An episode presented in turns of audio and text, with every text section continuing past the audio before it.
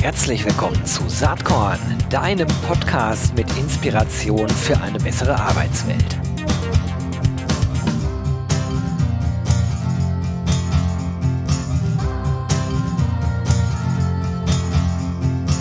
Hallo und herzlich willkommen zum Saatkorn Podcast.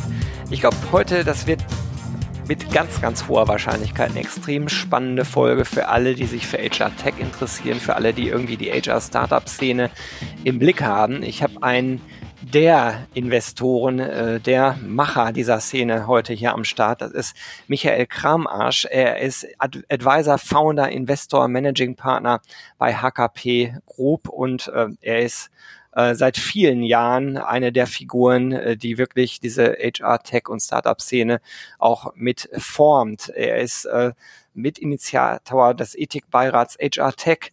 Er ist Initiator und Co-Vorsitzender der Jury des äh, jährlich vergebenen HR Startup Awards und vieles, vieles mehr. Er ist Investor unter anderem bei Taledo, äh, bei Tandemploy, äh, und vielen weiteren Unternehmen. Also ihr merkt schon, äh, hier ist jemand am Start, der wirklich äh, diesem Themenfeld durchaus seinen Stempel mit aufdrückt. Herzlich willkommen, Michael.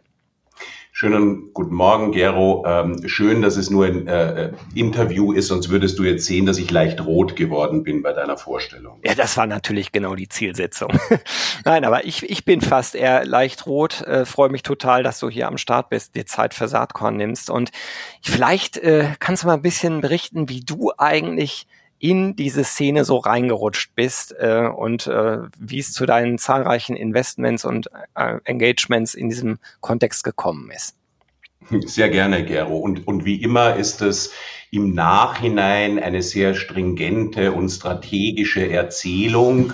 Äh, und es ist in dem Reinrutschen genau das, äh, wie du es ja auch äh, beschrieben hast. Ich bin äh, im Prinzip mein ganzes Berufsleben als Berater im Bereich HR unterwegs, in unterschiedlichsten äh, Themengebieten, habe mich dort immer für Weiterentwicklung der Profession, für Professionalisierung, für Innovation äh, interessiert.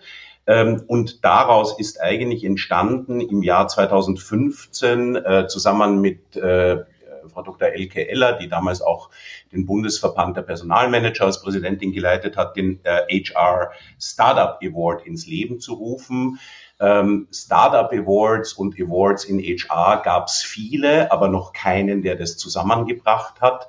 Wir haben jetzt seit über sieben Jahren in Summe, glaube ich, über 250 Bewerbungen äh, gemeinsam äh, dort in der Jury ansehen können. Äh, und dann schlägt die Jury immer drei vor, die dann in Berlin vor Publikum äh, pitchen äh, müssen und den Sieger wählen. Aus der Beschäftigung mit den HR-Startups ist eigentlich sehr schnell dann auch die Lust des eigenen Investierens entstanden. Tandemploy, du hattest es schon angesprochen, eines der bekannteren deutschen HR-Tech-Startups, war dann auch der Gewinner oder Mitgewinner des ersten HR Startup Awards. Äh, und ich habe dann äh, Jana Teppe, Anna Kaiser äh, kennengelernt. Wir waren uns schnell einig. Und äh, mit Tandemploy ist eigentlich meine Investmenttätigkeit. Ich habe äh, in der Zwischenzeit äh, knapp neun Startups äh, selbst äh, investiert mit, mit knapp äh, drei Millionen Euro an Investitionsvolumen in Toto.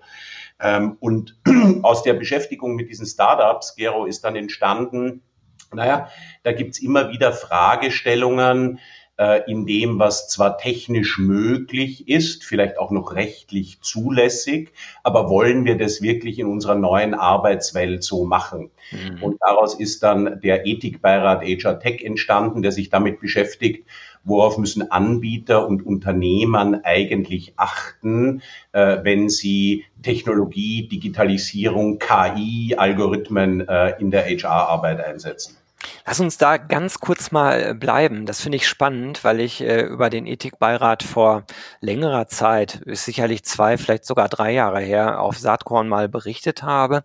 Ähm, wie ist da eigentlich der Status quo? Ist das äh, ein aktives Gremium? Ähm, wer macht da gerade so mit und was sind die aktuellen Fragestellungen?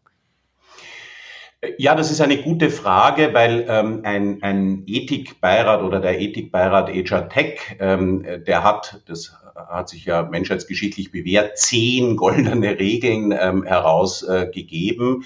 Ähm, der Ethikbeirat hat das nicht im stillen Kämmerlein getan, sondern mit einem intensiven Konsultationsprozess ähm, und dann äh, versucht, die Regeln auch kommunikativ äh, äh, bei Anbietern, Unternehmern stark in den Markt zu tragen. Jetzt ist es aber so, dass wenn man die Regeln nicht regelmäßig anpasst, äh, das dann auch äh, erscheint, als ob wenig Aktivität äh, da wäre. Nein, ganz und gar nicht. Den Ethikbeirat gibt's. Ähm, dort sind so prominente Personen drinnen, wie jetzt neu auch die Frau Fahimi, DGB-Vorsitzende, mit der Frau Zypris eine ehemalige Bundesministerin, Unternehmensvertreter, also ein hochgradig äh, äh, besetzt, kompetent besetztes Gremium. Woran wir im Moment arbeiten, und da, ziehe ich jetzt mal ganz kurz die äh, äh Decke der Vertraulichkeit äh, weg. Ähm, der Markt sucht nach einem, wenn man so will, Gütesiegel. Ähm, äh, weil auf allen Seiten Mitarbeitervertreter, Unternehmern, Anbieter eigentlich eine hohe Unsicherheit in diesen technologischen Themen besteht. Und da überlegen wir im Ethikbeirat äh, im Moment ganz intensiv, äh, wie man ähm, äh, so ein Siegel mit unterstützen und auf den Weg bringen könnte. Äh, das wird aber noch ein paar Wochen oder Monate dauern, Gero. Super spannend, kommen wir gerne zu geeigneter Zeit nochmal drauf zurück. Ist jetzt heute ja auch nur Randthema, ähm, aber, aber sozusagen spannend deine Breite äh, in dem Thema. Lass uns vielleicht äh, mal auf die aktuelle Situation schauen. Ich finde ja äh, mega spannend. Ich würde fast behaupten, so spannend äh, wie genau jetzt in dieser Szene unterwegs zu sein, war es noch nie. Aber äh, es ist auch eine schwierige Situation, denn wir erleben eine Wirtschaftslage, die natürlich von etlichen Krisen äh, gekennzeichnet ist, also dramatisch, ehrlich gesagt. Wenn man abends so die Nachrichten verfolgt, denkt man immer, oh Gott, die Welt geht wahrscheinlich übermorgen unter. Aber dann erkennt man, dass der Arbeitsmarkt eigentlich doch ganz schön stabil läuft in Deutschland. Ähm, und wir Deutschen neigen ja so ein bisschen zum Jammern. Man müsste fast sagen, äh, das ist eine äh, absurde Situation, die natürlich auch dazu führt, dass die HR-Tech-Szene, zumindest nach meinem Dafürhalten, absolut blüht und gedeiht, wenngleich natürlich äh, die Investoren etwas zurückhaltender sind, als das vielleicht vor 18 Monaten noch der Fall war. Wie ist denn dein Blick so auf die aktuelle Lage? Also früher, und das klang ja auch in deiner Frage an, äh, Gero, war das Thema ähm, volkswirtschaftliche Entwicklung, äh, Arbeitslosenquote etwas, was ein Stück auch parallel oder mit Zeitverzug parallel gelaufen ist. Das hat sich jetzt über die letzten Jahre nach meiner Wahrnehmung stark entkoppelt. Ähm, interessant ist, äh, und das ist, glaube ich, schon ein erster Hinweis ähm, auf, auf deine Frage für die äh, Prosperität der HR-Tech-Szene in Deutschland. Ähm, der, wenn man so will, Lead-Indikator für Geschäft in HR ist weniger die allgemeine wirtschaftliche Entwicklung, sondern mehr das Thema Arbeitslosigkeit. Und Arbeitslosigkeit mhm. ist in der deutschen Besonderheit ja eine Kommunikation zwischen echter Arbeitslosigkeit und Kurzarbeit. Und dort merken wir über die letzten Jahre, dass äh, die Unternehmern ähm, ganz bewusst versuchen, ähm, Arbeitsrückgänge über Kurzarbeit oder andere Instrumente aufzufangen, äh, weil man in diesem schwierigen Arbeitsmarkt Fachkräftemangel, Demografielücke, ähm, nicht hochattraktives Land für Zuwanderung äh, etc. sich dessen bewusst ist und dort beginnt mit dem, wie es wahrscheinlich im Wirtschaftsdeutsch so schön heißt, Personalkörper äh, anders zu agieren als früher. Ähm, und äh, in der Tat, in diesem ähm, angespannterem Arbeitsmarkt, wo Kräfteverhältnisse sich ganz klar von den suchenden Unternehmern hin zu den, wenn man so will, anbietenden äh, Menschen, nämlich ihre Arbeitskraft anbietenden Menschen äh, verschoben hat.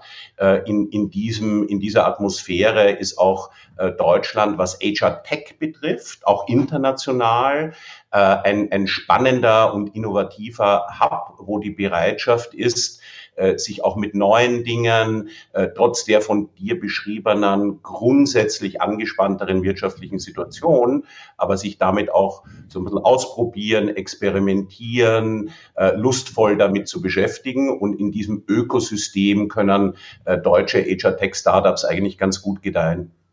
Ja, das ist äh, genau auch mein Eindruck. Und äh, wenn man sich so die Szene anschaut, ich weiß natürlich nicht ganz genau, wie viele HR-Tech-Startups äh, es im deutschsprachigen Raum gibt.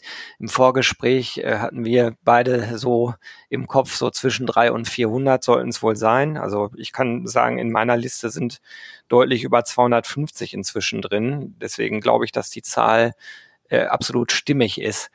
Ähm, also so eine Status Quo-Beschreibung ist erstmal ganz positiv. Wenn man äh, mit den Startup-FounderInnen so spricht, dann stellt man natürlich fest, dass ähm, aktuell eine gewisse Investorenzurückhaltung spürbar ist.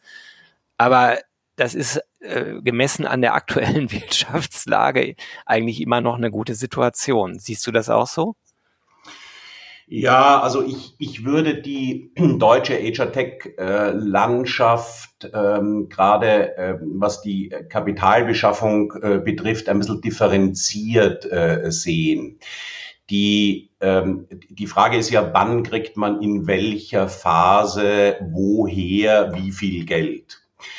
Ähm, und da, glaube ich, haben wir in der Zwischenzeit äh, für die HR Techs ein, ein Ökosystem, äh, das äh, diese ersten Finanzierungen, Business Angel Finanzierungen, Marktmodell erarbeiten, das in den Markt reinbringen, die erste Markt-Traction zu bekommen. Das, glaube ich, funktioniert sehr gut. Da gibt's genug auch profilierte HR- und Tech-Persönlichkeiten, auch in der Zwischenzeit äh, Menschen, die über eigene realisierte äh, Start-up-Erfolg, äh, auch, auch der Community im, im Sachen Unternehmensgründung und so weiter etwas zurückgeben äh, wollen. Aus meiner Sicht ähm, hapert das äh, Startup und HR Tech Startup System mehr an einer professionellen Finanzierung, Begleitung und auch von Anfang an einem strategisch gedachten Cap Table. Ähm, also wenn man nach USA schaut, dann sind dort äh, Venture Capital viel, viel früher investiert und tragen die Unternehmern dann auch durch die unterschiedlichen Finanzierungswellen mhm. mehr mit. In Deutschland ähm, klammern sich die Menschen äh, und die, und die äh, Startup-Unternehmer, Unternehmerinnen sehr lange an das Thema Business Angel, aber deren Atem finanziell gesprochen äh, ist eben nur passend für äh, ganz äh, junge Unternehmern und dort, wo ich in starkes Wachstum, in Skalierung gehen muss, braucht äh, Professional Money. Und da gibt es eine sehr starke Lücke äh, aus der freundlichen, äh, oft auch freundschaftlich verbundenen Business Angel Finanzierungsecke in ein professionelles Finanzierungsökosystem überzuwechseln. Und das ist ein Punkt, äh, der etlichen deutschen HR-Startups äh, Schwierigkeiten äh, bereitet. Insofern hätte ich gesagt, ja, für den Anfang ist es unproblematisch. Ähm, aber dort, wo es um professionelles Geld geht, da tut sich eine, eine Lücke bei vielen in Deutschland auf. Das hat aber weniger mit der wirtschaftlichen Gesamtsituation zu tun, sondern mehr damit, dass manche HR-Tech-Startups auch ihre, ihre Hausaufgaben nicht unbedingt gut erledigen. Das ist eine, äh, eine spannende Analyse. So habe ich darüber noch nie nachgedacht. Äh, oder du hast da natürlich auch andere Einblicke. Aber das spiegelt so ein bisschen, wenn ich das jetzt höre, auch meine Sicht wieder. Also es gibt unglaublich viele äh, Startups, die gerade aus dem Boden sprießen mit teilweise tollen Ideen und die erstmal hochmotiviert starten und für den Start auch genug Geld haben. Ähm, wenn es jetzt um das von dir beschriebene äh, Professional Money Phänomen geht, welche Initiativen könnte man denn in Deutschland starten? Äh, auch durchaus Richtung Politik mal gefragt oder Richtung strategischer Investoren, um das zu verbessern. Denn meine These ist, Deutschland ist ein Land, was immens auf Innovationskraft angewiesen ist und ähm, aufgrund der Tatsache, dass die Bevölkerung bei uns so dramatisch abnimmt, das ist erstmal ja schön für unsere Branche, aber fürs Land ist das ganz gefährlich, weil wir natürlich vor dramatischen Produktivitätsverlusten stehen. Also andersrum gedacht, kann die HR-Tech hier nicht einen massiven Beitrag dazu leisten, ähm, äh, diesen Produktivitätsverlust äh, aufzufangen, mittel- bis langfristig. Absolut. Ähm, Deutschland ist ein Land, das durch ähm, Mehrwertdienstleistungen, durch Technologie, durch Innovation äh, seinen Erfolgsweg finden muss. Wir können den nicht über äh, immer günstigere Produktion etc. Das ist ein äh, Weg, äh, der global nicht zu gewinnen ist. Da gibt's jetzt sicherlich ein wenig Rückbesinnung äh, über die Neustrukturierung von Lieferketten. Äh, und man kommt drauf, dass es in politisch instabilen Zeiten vielleicht nicht das Allerschlauste ist, ähm, äh, kritische äh, Güter irgendwo anders produzieren zu lassen und sie dann im Zweifel nicht mehr verwenden zu können. insofern brauchen wir die Innovation. Ich glaube im Übrigen, dass Deutschland da etwas besser ist, als das oft auch dargestellt und gefühlt wird.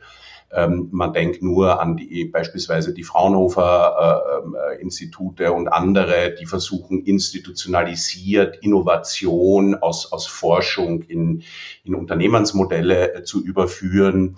Ich persönlich finde auch, dass die ähm, Förderung, äh, BAFA-Förderung für Investitionen in Startups mit, mit 20 Prozent äh, des Investmentbetrags oder 10 Prozent, wenn es über eine Wandelschuldverschreibung läuft, eigentlich ein hochattraktives äh, Umfeld. Ähm, dort, wo es um professionelles Geld äh, geht, ähm, äh, dort wird der Förderungsdschungel deutlich komplizierter. Das hat man insbesondere äh, in Corona gesehen, äh, wo, wo diese Start-up-Hilfen äh, dann eben an, an gewisse Bedingungen, Hürden geknüpft wurden, die, die manche Marktteilnehmer so einfach gar nicht erfüllen konnten.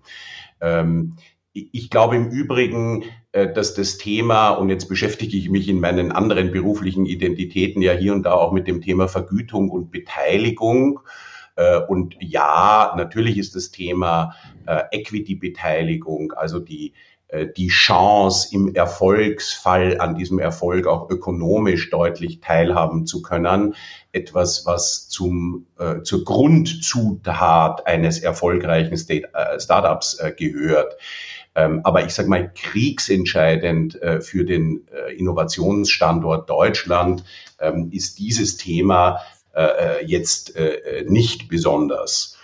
Ähm, aber wir müssen auch gerade bei den Startups, äh, und das trifft vielleicht viel, viel mehr zu als auf traditionelle Industrien, uns bewusst sein, dass es da keine Garantie gibt, dass deutsche Gründer, Gründerinnen auch in Deutschland gründen. Das kannst du auch in Amsterdam, in Paris, in USA, in, in, in, in allen anderen Ländern.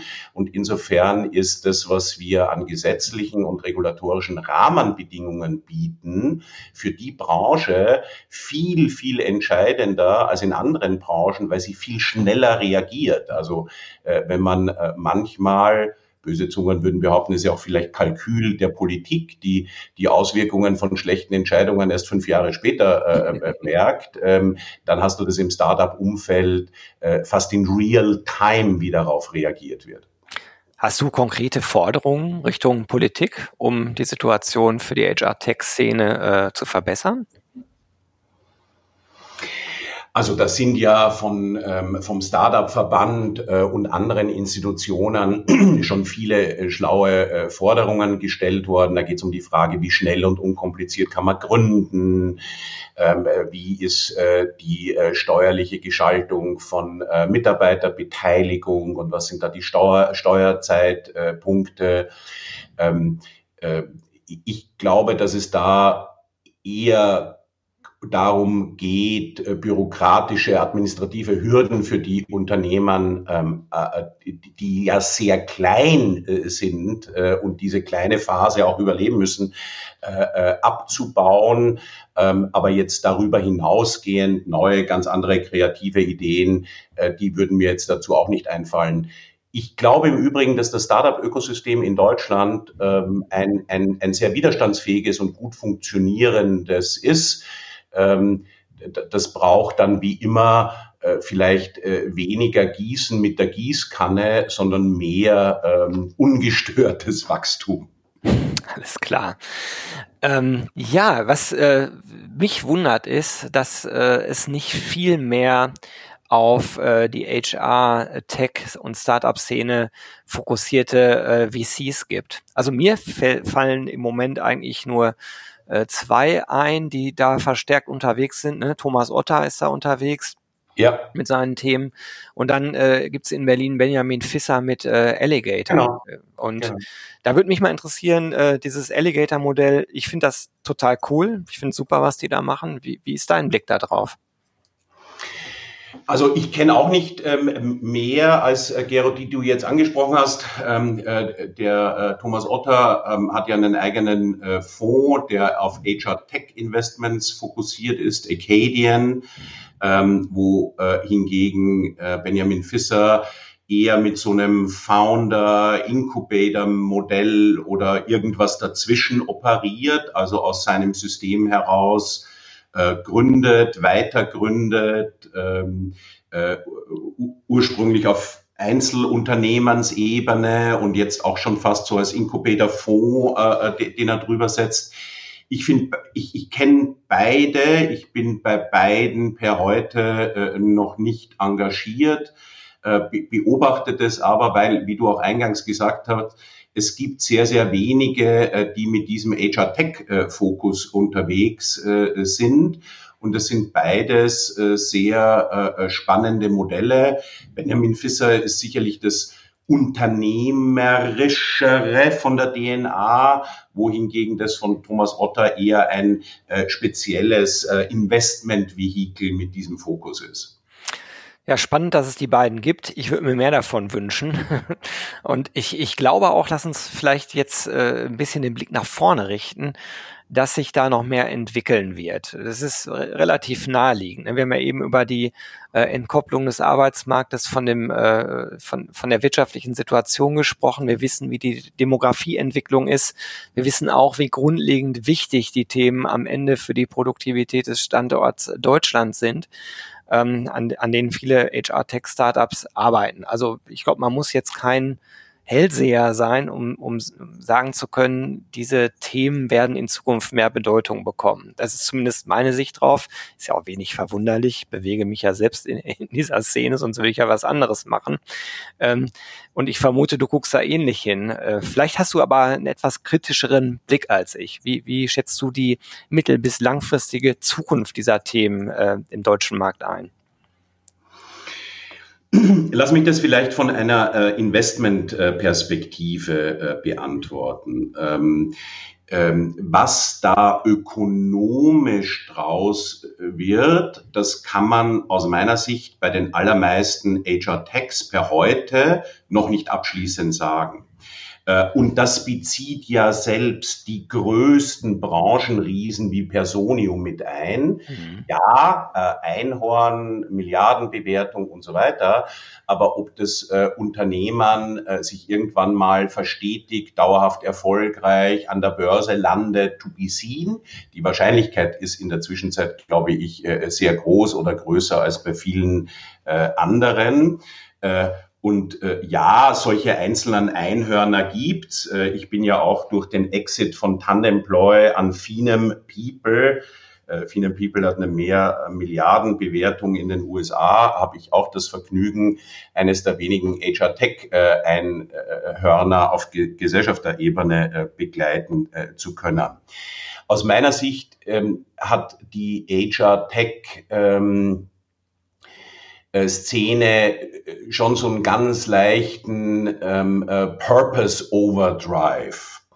Ähm, was meine ich damit? Ähm, äh, einen, einen Unternehmenszweck, einen guten Unternehmenszweck, äh, der, der seinen veränderten Beitrag für unseren Arbeitsalltag, für die Gesellschaft leistet, Äh, das ist ja per se etwas sehr Gutes. Es ist nur dann auch aus Investmentperspektive was Gutes, wenn es mit einem stringenten und disziplinierten Geschäftsmodell kombiniert äh, wird. Äh, sonst äh, droht das Schicksal in Schönheit zu sterben. Ähm, und bei dem Thema ähm, äh, Skalierung, Disziplin, Vertrieb, ähm, äh, unterschiedliche Vertriebswege und das ganze Unternehmen nach einer Seed-Phase in den Erfolg, auch Richtung Break-Even und so weiter zu bringen. Da ist die deutsche HR Tech Unternehmer, Unternehmerinnenlandschaft ähm, manchmal etwas gemütlicher als international oder gerade auch in USA aus meiner Sicht, und da schließt sich ein bisschen der Bogen, hängt das auch mit den Finanzierungsstrukturen zusammen. Äh, deine Business Angel kannst du immer nett äh, streicheln und, und irgendwie ruhig äh, halten, aber Professional Money äh, nötigt dir eine ganz andere Disziplin in der Unternehmensentwicklung, im Einhalten deiner Meilensteine etc. auf und sortiert auch schneller Spreu von Weizen. Und äh, da glaube ich, würde der HR-Tech-Szene, ähm, die braucht nicht mehr Purpose, die braucht mehr ähm, äh, Business Savviness, ähm, äh, wenn ich das so bezeichnen darf. Super äh, Ratschlag. Ich hätte das jetzt ganz stumpf mit Professionalisierung äh, bezeichnet, aber ähm, du hast es präziser ausgedrückt. Klasse. Äh, in Anbetracht der Zeit, ich könnte ewig mit dir weiterreden. Sehr, sehr spannend komme ich leider schon zu meiner letzten Frage, Michael, und die ist bisschen persönlicher. Ähm, du bist ja jemand, der sehr, sehr viel sieht, äh, sich viele Gedanken macht. Äh, von daher mal die Frage, was ist eigentlich das, was dich in letzter Zeit selbst inspiriert hat? Vielleicht gibt es irgendein Erlebnis, ein Buch, ein Film, eine Geschichte, irgendwas, wo du sagst, das äh, hat mich nachdenklich gemacht, das würde ich gerne mal mit den Saatkorn-ZuhörerInnen teilen wollen. Also ich bin ein äh, Lesen, äh, lesemäßig alles äh, Verschlinger äh, und äh, was äh, die ganz wenigsten Menschen äh, wissen, ich bin großer Science-Fiction-Fan. Äh, und zwar nicht ganz kürzlich, aber bei mir hinten im Homeoffice hängt ein Bild von Perry Roden. Ähm, äh, Perry Roden, für die, die es nicht wissen, ist eine Science-Fiction-Geschichte, die von dem Kollektiv geschrieben wird seit Ende der 60er Jahre, die längst geschriebene Science-Fiction-Geschichte und ist damit als Spiegel der jeweiligen Zeit äh, in der Zwischenzeit auch ähm, äh, Teil vieler Dissertationen äh, äh, aus Soziologie und Psychologie und so weiter. Ähm, als diese Geschichte begann, äh, ich möchte dich jetzt äh, und die Zuhörer nicht äh, langweilen, aber da werden munter Raumschlachten geführt, Zeitreisen, Unsterblichkeit, die tollsten Waffen, äh, die ganze Galaxie ist von unterschiedlichen Individuen und so weiter befolgt. Und dann führen diese Raumschiffkapitäne, Kapitäninnen gab es Ende der 60er Jahre noch kaum, äh, so eine Raumschlacht mit den modernsten Waffen. Und nachdem die Raumschlacht geschlagen ist, ähm, ähm, setzen Sie sich in Ihren gemütlichen äh, Kapitänssessel im Raumschiff zurück und die Sekretärin bringt eine Zigarre und Cognac. äh, und was mir das sagt und was uns allen, glaube ich, das ähm, äh, so als, als, als gutes Bild dient, ist, der Mensch kann sich in Technologie alles ausdenken. Äh, da gibt's keine Grenzen des Denkens. Aber wenn es um die äh, gesellschaftlich-kulturelle Verankerung geht, ist es total schwer, sich aus seiner heutigen Zeit zu lösen. Oder größer gesprochen, Transformation ist nie Technologie, sondern immer menschliches Verhalten. Äh, und da finde ich dieses Bild von Periroden fast gigantisch genial dafür. Super, toller Tipp, äh, gefällt mir sehr, sehr gut. Ja, für mich war das Gespräch hier gerade sehr inspirierend, kann ich dir sagen. Ich danke dir ganz, ganz herzlich, dass du dir eine halbe Stunde Zeit für Saatkorn genommen hast. Ich würde das gerne irgendwann mal mit einem zweiten Teil verbinden wollen, sage aber jetzt erstmal ganz herzlich Danke und wünsche dir bei deinen ganzen Unternehmungen weiterhin viel Spaß und Erfolg. Vielen Dank, Gero, dass ich ähm, bei äh, Saatkorn dabei sein durfte. Bis bald. Tschüss. Tschüss. Jo, das war diese Saatkorn Podcast Episode. Wenn du nichts mehr verpassen willst und dich überhaupt für die Saatkorn Themen interessierst, dann abonnier doch einfach meinen niegelnagelneuen Newsletter. Und dann bekommst du jeden Sonntag frisch alle Artikel, alle Podcast-Folgen, außerdem noch meine wöchentliche Kolumne und die Verlosung der Woche in deine Inbox. Musst du natürlich nicht sonntags lesen, geht auch montags oder dienstags. Ich würde mich sehr freuen. Hier nochmal die URL saatkorn.com slash newsletter. Tja, dann bis bald. Ciao.